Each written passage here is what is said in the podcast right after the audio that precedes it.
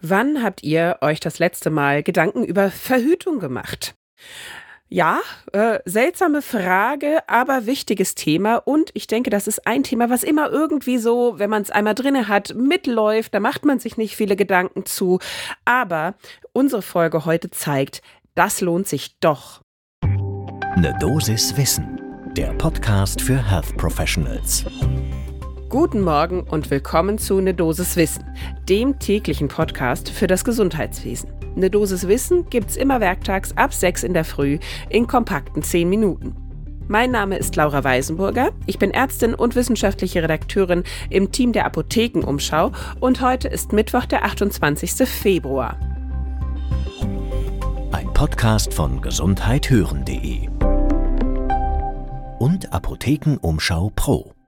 Und warum lohnt es sich, mal wieder genauer über Verhütungsmethoden nachzudenken? Nun ja, zum einen ist gerade die hormonelle Verhütung, die ja quasi seit den 60er Jahren den Aufschwung bekommen hatte durch die Pille und alles, was danach so folgte, langsam wieder ein bisschen zurückgetreten. Dazu kommen wir gleich noch.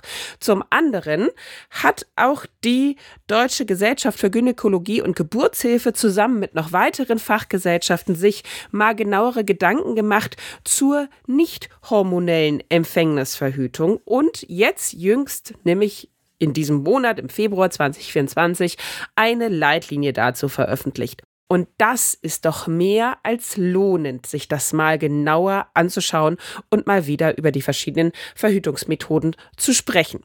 Ich weiß nicht, wie es euch geht, aber ich könnte mir kein besseres Thema zum ersten Kaffee des Tages vorstellen. Wie schon eben gerade angesprochen, es hat sich gerade im letzten Jahr die Einstellung gegenüber hormoneller Verhütung deutlich gewandelt. Nach Jahrzehnten, die die Pille immer vorne war, hat 2023 das Kondom die Pille als beliebtestes Verhütungsmittel abgelöst. Das heißt im Umkehrschluss aber eben auch, hormonelle Verhütung wird zunehmend kritischer betrachtet. Warum ist das so? Wenn man sich das Nebenwirkungsprofil von allen hormonellen Verhütungsmitteln anschaut, dazu gehört eben die Pille oder vor allen Dingen auch der Vaginalring, der eben eingeführt wird und dann da direkt vor Ort die Hormone freisetzt, dann ist das schon recht gut verständlich, warum das nicht alle Menschen nehmen wollen, die eben verhüten müssen, weil sie einen Uterus haben. Das kann ja reichen von leichten Stimmungsschwankungen über schwere Stimmungsschwankungen zu Einschränkungen wie Übelkeit und natürlich Deutlich seltener zwar, aber sehr ernstzunehmende Komplikationen wie Thrombosen. Und genau so berichtet das auch unsere Expertin heute, Jana Meffert. Sie ist Fachärztin für Gynäkologie und Geburtshilfe, Mitinhaberin einer gynäkologischen Gemeinschaftspraxis in Berlin und hat auch an der erwähnten Leitlinie mitgearbeitet. Und sie erzählte uns, ich erlebe in meiner Praxis häufig junge Frauen, die zwar eine sehr sichere Verhütungsmethode wünschen, die aber von vornherein Hormone ausschließen, weil sie so viel Schlechtes von Freundinnen gehört oder im Internet gelesen haben. Es ist ähnlich wie mit der Hormontherapie in den Wechseljahren. Das heißt natürlich auch für alle, die im Gesundheitswesen tätig sind, ob das jetzt in der Apotheke beratend ist oder eben in der Praxis vor Ort, das Wissen über nicht hormonelle Kontrazeptiva wird einfach wichtiger. Und um die optimale, möglichst optimale Methode für die einzelne Person oder auch das Paar zu finden, ist eine individuelle Beratung eigentlich unabdingbar. Da sollten allerdings auch einige Sachen extra berücksichtigt werden. Natürlich die aktuelle Lebenssituation, wie wirkt das Verhütungsmittel? Wie wirksam ist es tatsächlich?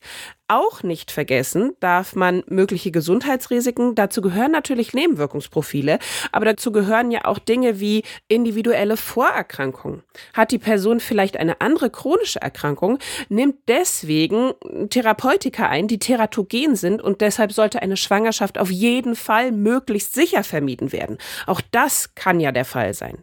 Und natürlich nicht zu allerletzt muss die Methode ganz klar akzeptiert werden, weil sonst wird sie nicht angewandt und dann sitzt man am Ende da.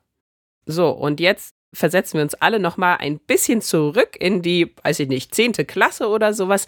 Was gibt's denn da für Verhütungsmethoden? Wir haben natürlich die natürlichste von allen heißt auch so, natürliche Familienplanung. Dazu gehören solche Sachen wie die Temperaturmethode, auch Zervixschleimbeurteilung.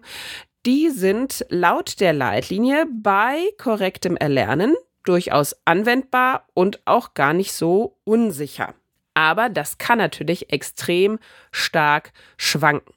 Wenn man sich eine sehr hohe Sicherheit wünscht, dann empfiehlt die Leitlinie derzeit nur die symptothermale Methode. Das heißt also eine Kombination von zwei Parametern, zum Beispiel die Erfassung der Basaltemperatur und die tägliche Beurteilung des Zervixschleims. Und an der Stelle müssen wir auch gleich betonen, da gibt es unterschiedliche Beurteilung der Effektivität. Und zwar wird unterschieden zwischen Gebrauchssicherheit, sieht man auch immer wieder als sogenannten Typical Use, also wie wird das tatsächlich angewendet, und der Methodensicherheit, also bei Perfect Use, einer idealen Anwendung. Da unterscheiden sich nämlich die Verhütungsmethoden ganz deutlich, ob man sie im Real Life sozusagen, im Eifer des Gefechts anwendet oder lehrbuchmäßig alles nach Vorschrift macht. Das nächste Verhütungsmittel, nicht hormonelles Verhütungsmittel, ist ein super Beispiel für diese Diskrepanz, das Kondom. Also Verhütungsmethode, eine der super, super wenigen für den Mann, die wir überhaupt kennen. Erstmal grundsätzlich sollte man da laut Leitlinie auf solche Sachen achten wie passende Größe, Vorhandensein einer CE-Prüfkennziffer und natürlich Haltbarkeitsdatum. Wie gesagt, wir denken jetzt wahrscheinlich alle so ein bisschen an 10. Klasse Aufklärungsunterricht. Das erscheint jetzt alles so ein bisschen banal, aber es ist eben trotzdem wichtig. Und wie wichtig zeigt diese Diskrepanz, die ich gerade schon angedeutet habe, bei perfekter Anwendung von Kondomen liegt die Sicherheit von Kondomen bei zwei Schwangerschaften auf 100 Frauen im ersten Anwendungsjahr. Bei typischer Anwendung, also nicht alles nach Vorschrift und lehrbuchartig, sind wir schon bei 13 Schwangerschaften auf 100 Frauen im ersten Anwendungsjahr. Also eine ganz, ganz breite Sicherheitsspanne bei Kondomen. Das sollte man bei dieser Methode nicht vergessen mitzuerwähnen, wie wichtig das ist, eben diese ganzen Dinge, die normal erscheinen, Größe, Haltbarkeitsdatum, Handhabung, nicht mit spitzen Gegenständen, nicht mit den Zähnen aufreißen oder sowas, eben sein kann. Dann gibt es natürlich noch, inzwischen nicht mehr so häufig vertreten, aber immer noch erhältlich, das Diaphragma und die Portiokappe, sprich also eben direkte intrakorporale Verhütung für die Frau. Da ist es sehr wichtig, dass das korrekt angeleitet wird und eben auch angepasst wird in einer Fachpraxis durch Fachpersonal. Denn nur wenn das überprüft wurde, ist das die richtige Größe, passt das wirklich gut, macht das auch keine Schäden, dann kann es auch effektiv verhüten. Dementsprechend schwanken hier natürlich die Sicherheiten und Effektivitäten von Diaphragma und Portiokappe auch sehr stark, je nachdem, wie gut sie eben angewendet werden.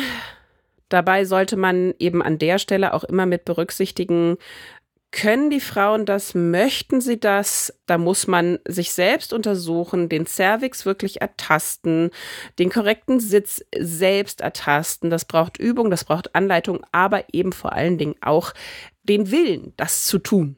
Wenn man sich dann für ein Diaphragma entscheidet, dann sollte nach Leitlinie möglichst auch noch ein Verhütungsgel, also ein Spermizides oder motilitätshemmendes Gel dazugegeben werden, dann ist es wirklich gut effektiv.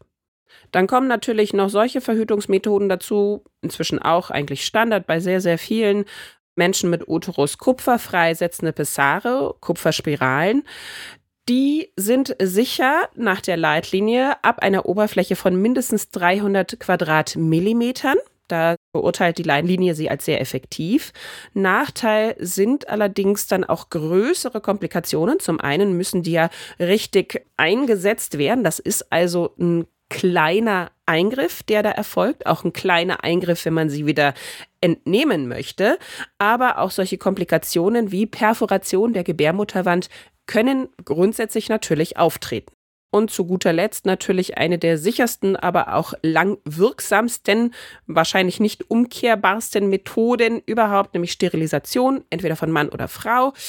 Ist auch laut Leitlinie sehr sicheres Verfahren, aber erfolgreiche Refertilisierung auch bei Männern ist nicht sicher gegeben. Davon kann nicht ausgegangen werden, dass das wirklich klappt und deshalb eben nur für Paare natürlich, die sagen, wir sind fertig.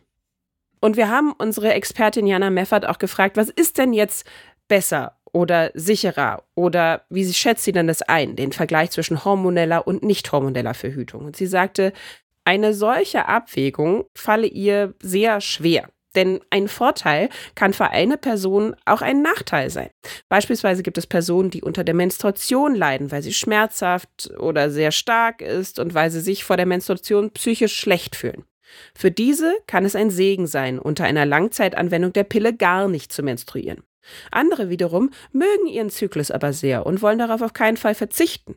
Es gibt nicht die beste Methode, sondern immer nur die Methode, die zu diesem Zeitpunkt die wenigste Beeinträchtigung der Lebens- und Liebesqualität bedeutet. Und ich finde, das fasst sehr gut zusammen, auf was es wichtig ist zu achten, wenn man in der Beratung bei der Verhütungsmethode ist.